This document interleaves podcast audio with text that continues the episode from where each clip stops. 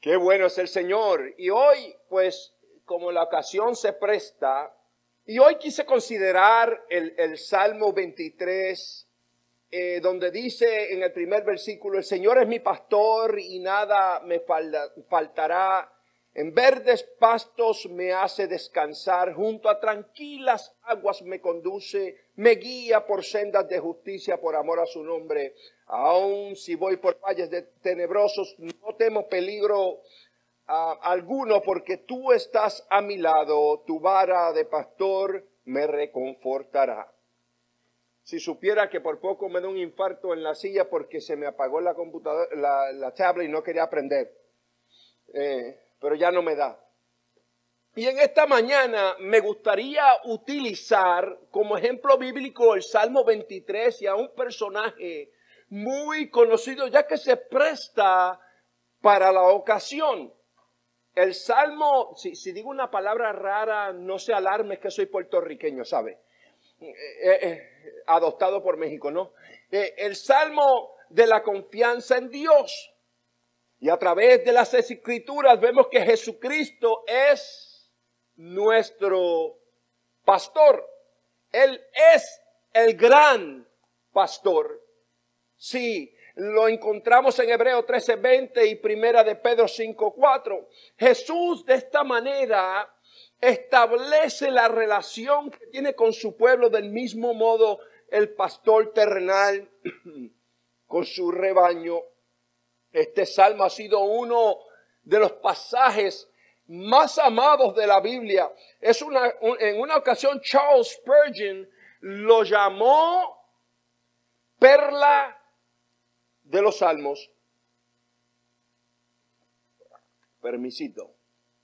Sí, perla de los salmos. Muchos se han memorizado este salmo, ah, lo usan en bodas, bautismos y en funerales, lo cual no entiendo porque este salmo habla más de la vida que de la muerte. Pero el Salmo 23, el Salmo de David, como muchos lo conocemos, un salmo donde se ve plasmada la madurez de un David escogido por el mismo Dios. Dios lo escoge. Nuestros pastores fueron escogidos por Dios. Un David que tenía muy buen conocimiento de lo que encerraba ser un pastor. Me gusta lo que dice Juan 10:14. Yo soy el buen pastor y conozco mis ovejas y las mías me conocen. Aquí se establece lo que conocemos como una relación, ¿no? El buen pastor se relaciona con sus ovejas amadas, inclusive muestra ese mismo amor por aquellas ovejas desamparadas y descarriadas, como un día andaba yo descarriado. Qué hermosa porción bíblica donde hace mención de que el buen pastor deja a las 99 para buscar a la una, los que experimenté yo personalmente en mi vida. Para él son de suma importancia, sí, su redil, su, su rebaño es muy importante y hace lo necesario para proveer el cuidado que requieren. Eso, eso es el pastor. Y veamos a nuestro Dios como pastor. Jehová es mi pastor y nada me faltará. Y David, al reflexionar en su relación con Dios, hizo una analogía de un pastor y sus ovejas. You getting it? Am I going too fast? You should see me in a normal conversation. Pero también vemos a Dios como pastor para David y David como oveja para Dios. Y podríamos decir que David conocía esto en un sentido muy, muy, muy personal. Él podía decir, mi pastor, como usted puede decir, mi pastor. Y un hombre llamado Charles Spurgeon, no se crea que sabía de él, sino que como estoy en la universidad he aprendido de él, ¿no? Eh, me gustaría, dijo él, me gustaría recordar el hecho de que este salmo fue escrito por David, probablemente cuando era el rey, aunque había sido pastor y no se avergonzaba de, su anterior ocupación. Y hoy yo no quiero hablar de rey, hoy yo quiero hablar de David, el pastor. De repente no puedo obviar el hecho de que muchas personas pueden notar al pastor gozar de su palacio, como me gustaría decirlo a mí, pero no conocen el trasfondo, lo que han, lo que le ha costado, lo que, lo que se ha sufrido, lo que se ha llorado, lo que cuesta, lo que se, se aguanta, lo que se calla.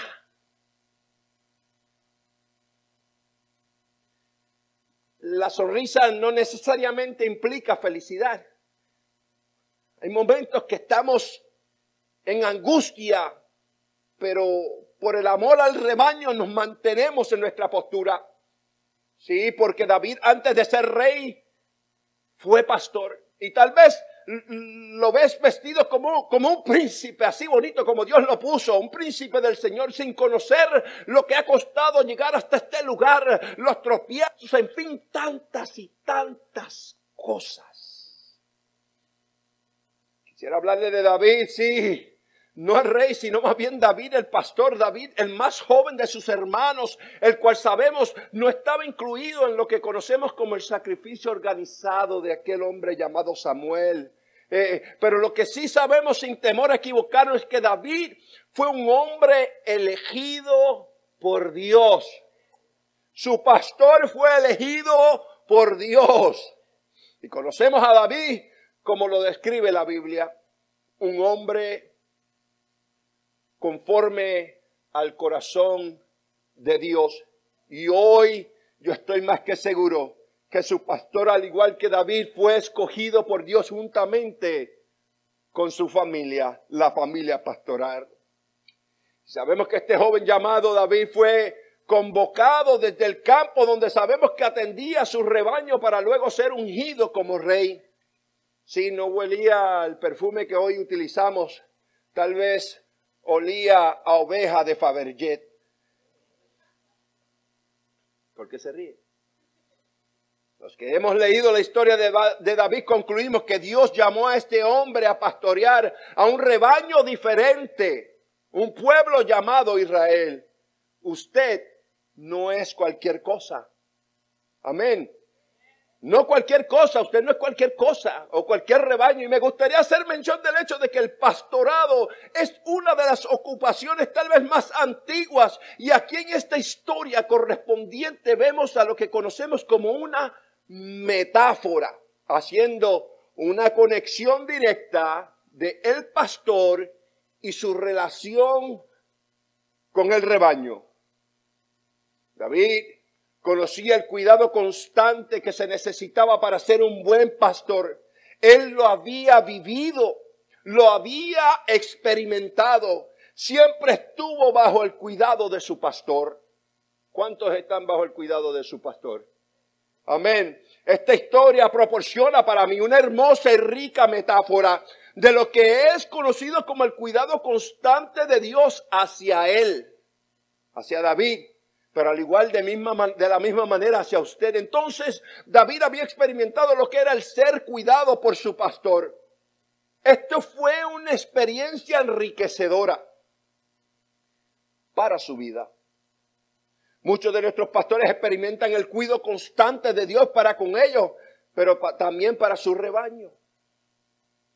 Y para mí el tratar de imaginar la vida de David como pastor no se me hace tan fácil porque vivimos en un mundo moderno, un mundo urbano, gloria al nombre del Señor, totalmente diferente. Totally different. Me atrevo a pensar que en el tiempo de antes, en algunos sentidos y aspectos, era un poco más simple o diferente y hago referencia a los cambios en cómo vivimos en el día de hoy. La carga es mayor. La gente es diferente. Pero esto no descarta las grandes dificultades que por lógica sabemos que debió haber enfrentado. Dificultades únicas, especialmente con sus ovejas. Ovejas que estaban que necesitadas sin dejar atrás los desafíos del mismo medio ambiente que afectaban todo lo que tenía que ver con el cuidado por sus ovejas. Y aún así, el buen pastor no se daba por vencido. Aún así, su buen pastor no se da por vencido cuando la batalla se arrecia. Y no se da por vencido por sus ovejas. El buen pastor lo da todo por las mismas. Entonces podríamos decir que tampoco tan simple, ¿ve? No lo minimizo de un todo. Todo esto presentaba sus desafíos. La vida de un pastor ofrece cuidado, no solo cuidado, pero un cuidado constante eh, que implica mucho trabajo. Me parece imaginarme los agotados como suele suceder en ocasiones, pero ahí están, constantes, aunque con miles de compromisos, pero ahí están, porque este es el compromiso que se les fue delegado, que es de gran importancia. Usted es importante para Dios, pero también importante para su pastor.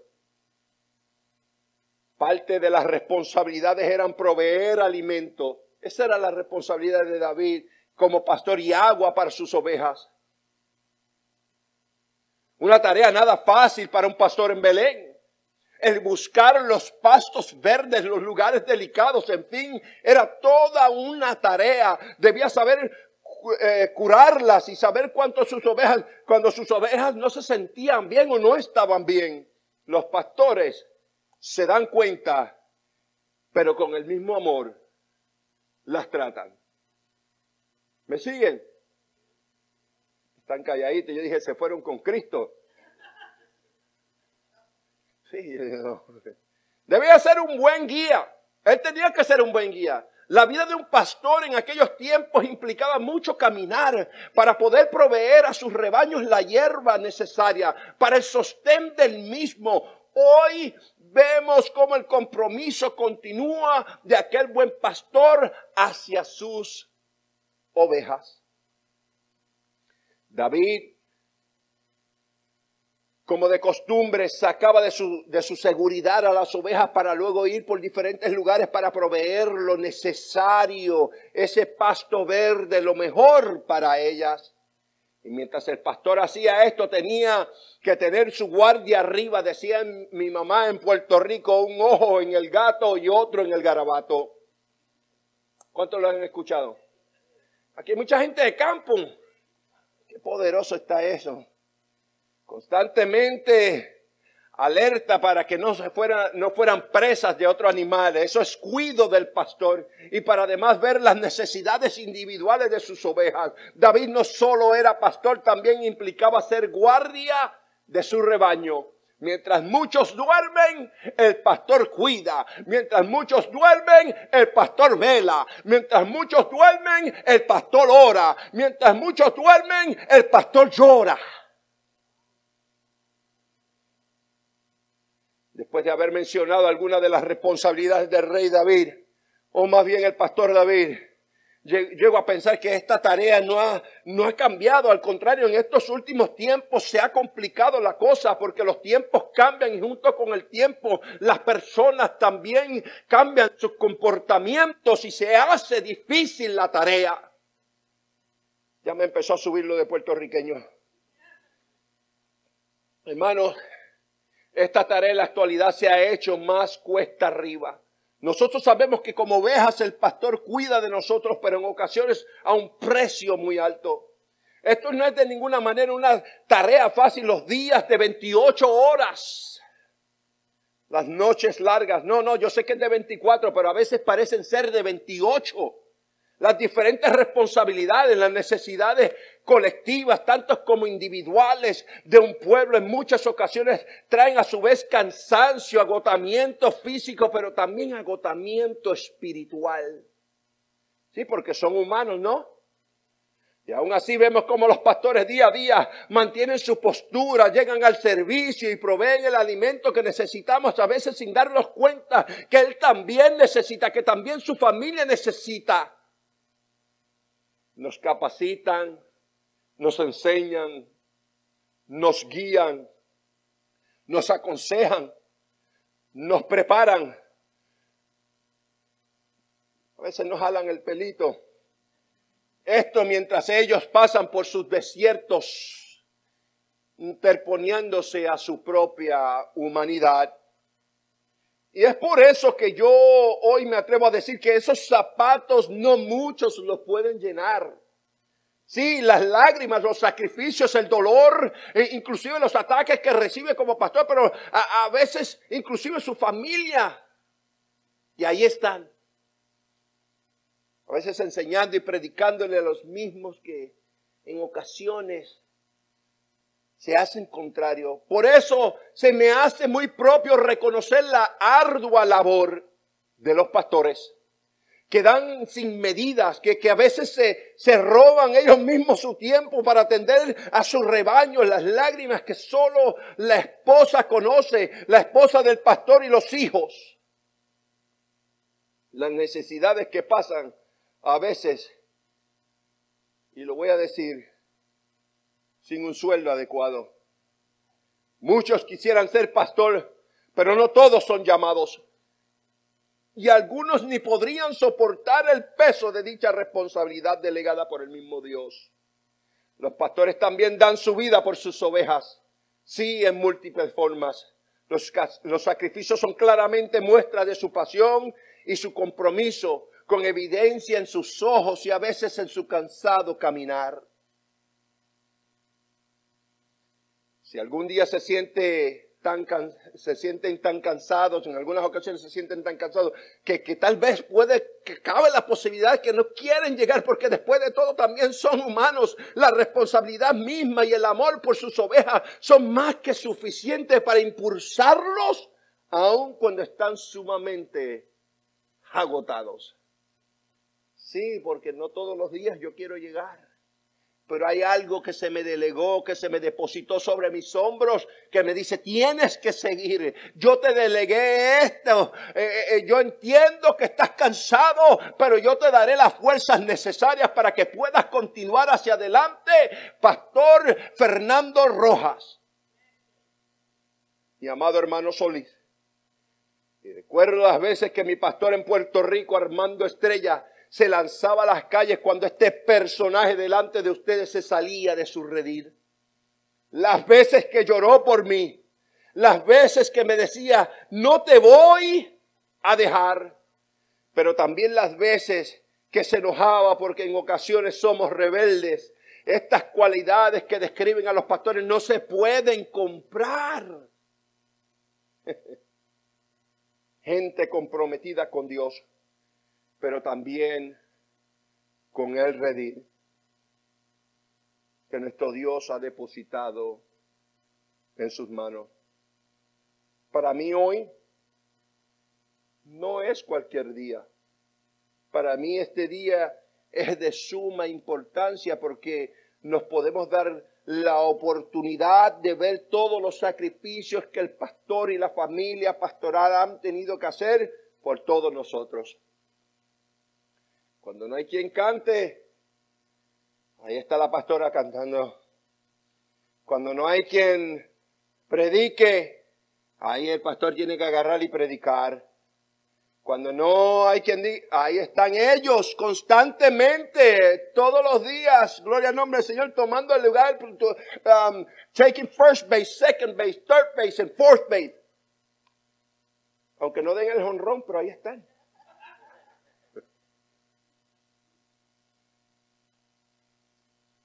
La Biblia dice en Santiago 5:17 que Elías era un hombre sujeto a pasiones semejantes a las nuestras.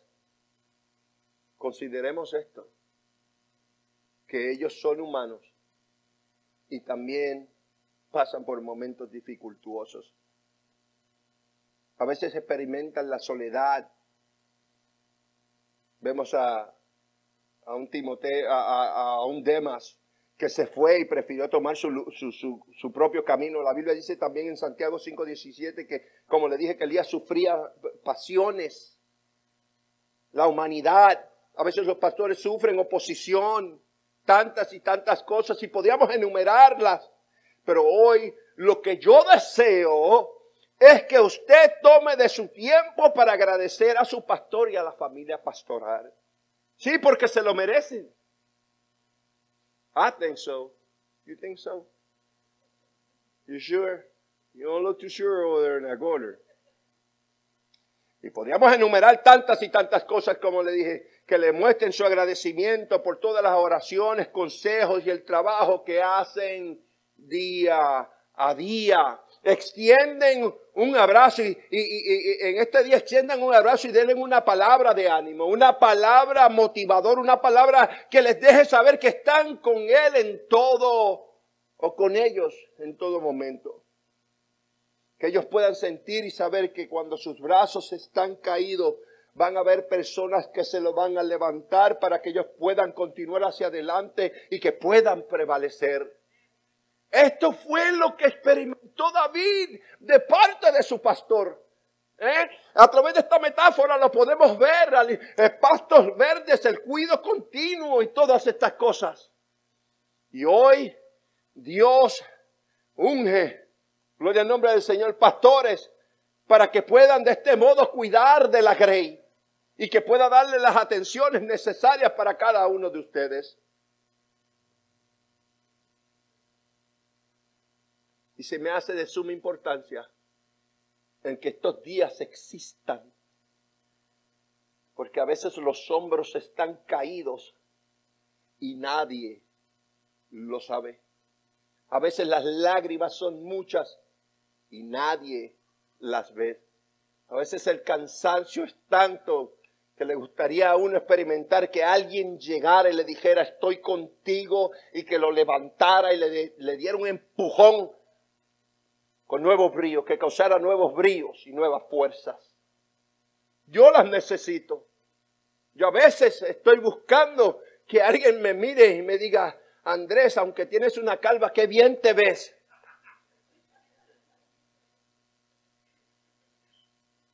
Vuelvo a ti, ¿por qué te ríes? Hermano Solís, ¿se ríen de nosotros? No sabemos que somos los... Hey.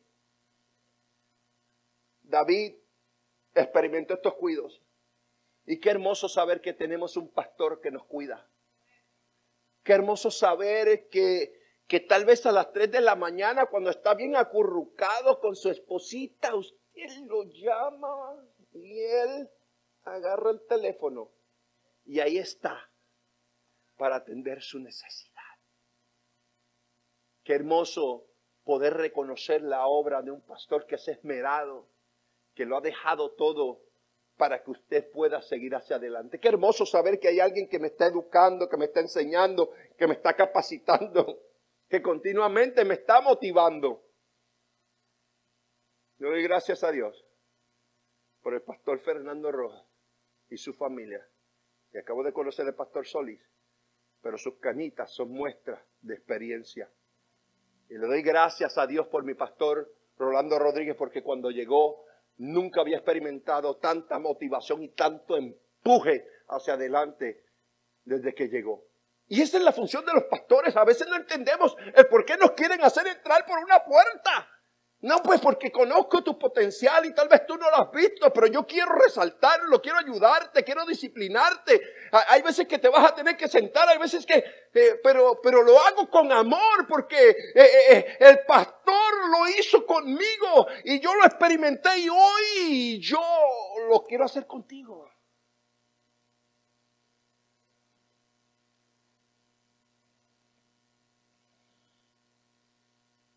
Y me gustaría que hoy usted se pusiera de pie. Y unos dicen unas ofrendas de palmas. Otros dicen un aplauso. Otros dicen clap your hands. No me interesa cómo usted lo diga, pero me gustaría que usted se levantara y como muestra de agradecimiento le diera un pastor, uh, un aplauso a estos pastores. Acompáñenme, por favor.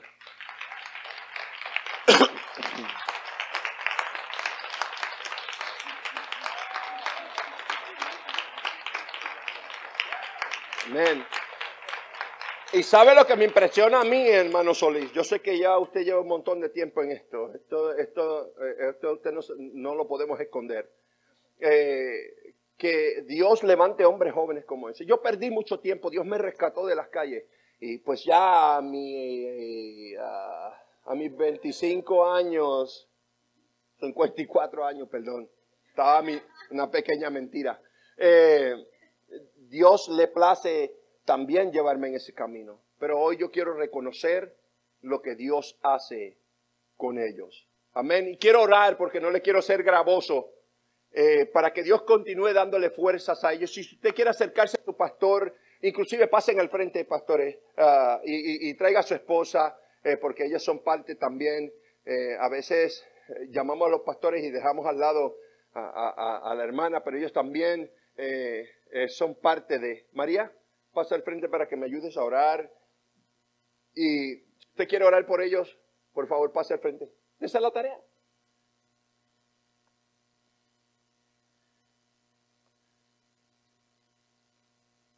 Líderes, ese muchachito parecido que está abrazando a la hermana. Qué bueno es Dios. No, pues está pasando a la iglesia entera, mire qué hermoso. Muestra de amor muestra de amor. Señor, te quiero dar gracias